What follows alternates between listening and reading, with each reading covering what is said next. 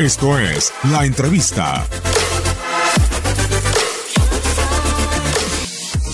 Y después el nombre propio, el de Chicharito, que llegó ayer.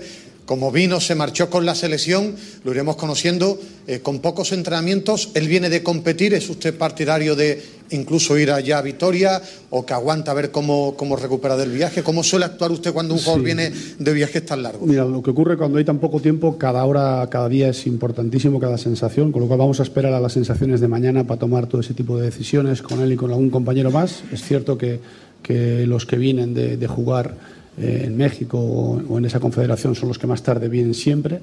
Eh, y también existe el tema del, del, cambio de horario, etcétera. Vamos a ver, vamos a estar cerca de sus sensaciones y tomaremos la decisión mañana. ¿eh?